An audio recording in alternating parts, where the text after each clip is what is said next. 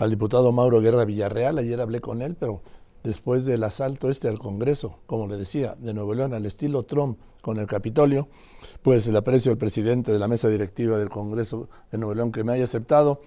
Diputado, ¿qué pasó anoche con ese asalto violento de estas turbas que han identificado como gente de Samuel García? Mira, Joaquín, buenas tardes y gracias por este espacio nuevamente. Pero mm, lo que vimos el día de ayer fue una evidente desesperación del gobernador de buscar cómo el Congreso no pudiera tomar la soberana decisión que tiene de nombrar al gobernador interino. Trató con un amparo en Reynosa, con un amparo en Chiapas, con un amparo supuesto en la Ciudad de México de un juez laboral que impidiera que el Congreso pudiera tomar lo que la Constitución marca como el nombramiento de un gobernador interino. Y ante su imposibilidad de hacerlo y con un Congreso listo para tomar esa decisión, mandó a sus simpatizantes, sus militantes e incluso quienes participaron como candidatos de MC en el 2021 para que fueran a atacar al Congreso. Y el Congreso fue un espacio abierto, las galerías del interior estaban llenas, se habilitó el salón polivalente con una transmisión en vivo de la sesión para que pudieran seguirle a los invitados, pero no, decidieron romper las puertas, aventar a mujeres policías de fuerza civil, que son quienes cuidan la seguridad en el Congreso del Estado, aventarlas, aventar a las diputadas, tomar la tribuna, romper la, los micrófonos, el podium, eh, destrozar eh, papelería que se estaba utilizando en la sesión con la única intención de que el Congreso no tomara la decisión de nombrar a un gobernador interino. Nosotros no lo permitimos, nos mantuvimos firmes, se leyó el dictamen, se dio la discusión en el Pleno y se dio esta votación, donde los únicos 25 diputados que sí votaron decidieron unánimemente nombrar a Luis Orozco como gobernador interino. A ver, ¿y cómo le hicieron para finalmente tomar el acuerdo con el, pues la sede del Congreso tomada violentamente? Eh, cuando se da el ingreso de estas personas, yo solicité desde la tribuna el auxilio de personal de policía del Estado, que es la Fuerza Civil o la Secretaría de Seguridad, y de la Fiscalía para que nos auxiliaran para poder tener condiciones de sesionar. inmediatamente después recibimos el apoyo por parte de personal de la Fiscalía. En cuanto al secretario de Seguridad, él comentó que yo no había no lo había buscado, no había recibido un llamado, por lo que le hablé personalmente, además de hacerlo en tribuna, y le solicité que la Fuerza Civil colaborara en la zona periférica de, del Congreso y que de esta manera pudiéramos sesionar. El dictamen se leyó en forma, eh, se pudo ir desalojando esa parte y por eso se dio ya la discusión se leyeron los perfiles o las propuestas que se registraron por todos los diputados y al final se votaron. Como te lo decía Joaquín, solo 25 diputados votaron por Luis Orozco, pero ningún diputado votó por otra persona, ni por los mismos que ellos habían propuesto. Por lo tanto, de los 25 votos que se emitieron, unánimemente todos fueron para Luis Orozco.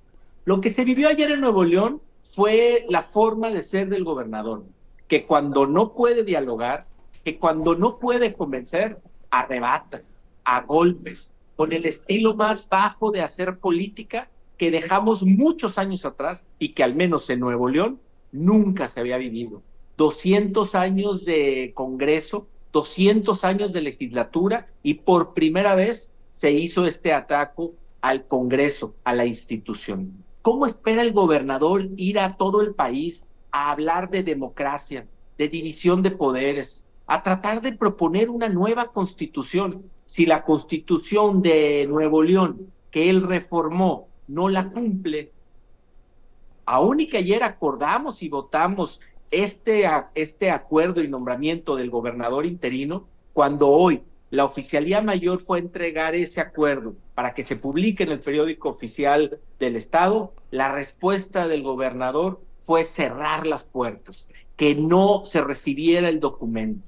Tuvimos que publicar con una notificación y un instructivo en las ventanas del Palacio de Gobierno porque fue cerrado para que no pudiéramos enviar ese documento. Sigue con marrullerías, sigue con estrategias de muy baja calidad para que este Congreso no pueda cumplir con su responsabilidad, con lo que marca la Constitución de Nuevo León y que para él no tiene voz porque no le gusta. Dígame usted, ¿quién es el gobernador de Nuevo León hoy? Ya no sé, me perdí. Te platico. Y de una manera extraña, hace dos días el gobernador decide regresar. Samuel García, hasta mañana, hasta mañana viernes a la medianoche, ¿no? Sí, como lo marca mm, el acuerdo de licencia definitiva, que le da al Congreso la facultad de nombrar al gobernador interino, que será Luis Orozco. En este proceso, Javier Navarro fue encargado del despacho.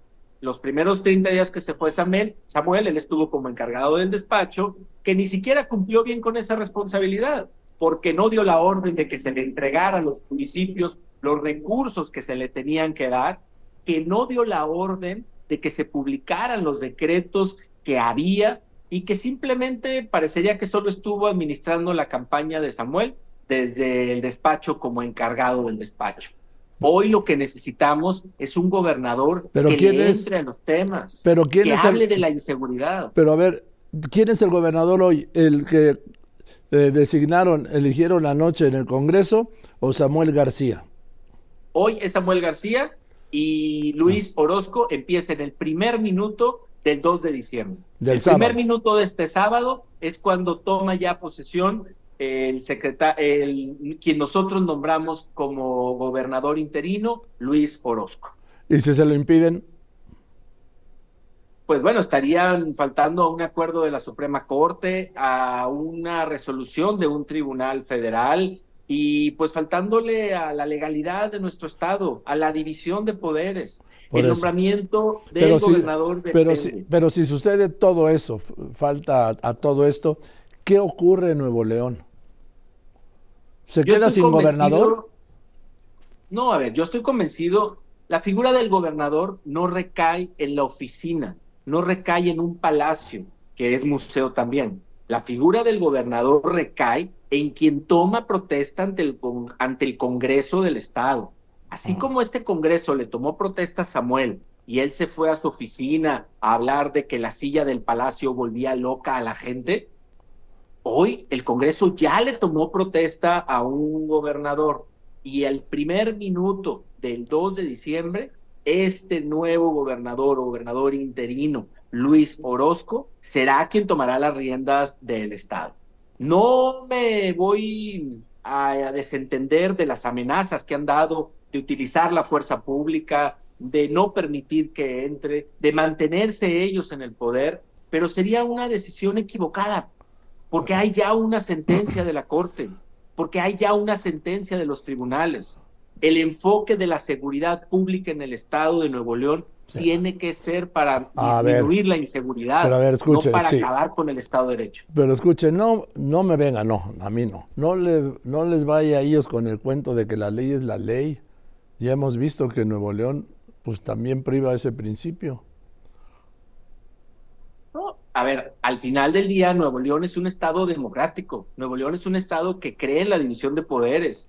Los mismos ciudadanos de Nuevo León que votaron por Samuel García son los mismos diputados que votaron, son los mismos ciudadanos que votaron para que hubiera diputados de otros partidos en el Congreso. El peso y contrapeso es lo que le da fuerza a la democracia. Y Joaquín, el Congreso lo tiene entendido, la Suprema Corte lo tiene entendido, los tribunales electorales lo dijeron y ratificaron sobre la obligación del Congreso de nombrar un gobernador interino. Hoy lo único que falta y lo que necesitamos que garanticemos es que el, el Estado, el poder ejecutivo, se respete como se hizo o como se instruyó por parte del poder legislativo y no como un comité de campaña quiere controlar a Nuevo León. Bien, por último, es verdad que Samuel García, como gobernador, no ha publicado ninguna de las reformas que ustedes han aprobado en el Congreso local? La mayoría de ellas sí han publicado algunas, pero las que no le gustan, las que no está de acuerdo, no las publica. Como hoy, este acuerdo que hicimos, pero hay más de 90 acuerdos pendientes que no ha publicado y que simplemente no le gustan. Y quiero retomar un tema, Joaquín, importante. Hace seis meses, Samuel García dijo en medios de comunicación y públicamente que exigía al Congreso del Estado que le designaran a Luis Orozco como fiscal general de Nuevo León. Este proceso está cerrado por una judicialización que hizo el, gobierno del Estado, pero hoy le nombramos a Luis Orozco gobernador. ¿Cómo es posible que hace seis meses lo quería para fiscal y que hoy simplemente dice que ya no, dice que no le convence. Entonces hay que ser un poco congruentes entre lo que dices y lo que haces, pero siempre buscando que prevalezca la ley. No puede ir a otros estados a hablar de Estado de Derecho si en Nuevo León no se respeta la división de poderes y la constitución del Estado que incluso él mismo reformó. Gracias, presidente. Le mando un saludo. Buenas tardes. Buenas tardes. Gracias, el presidente del Congreso de Nuevo León, el diputado de Acción Nacional, Mauro Guerra Villarreal.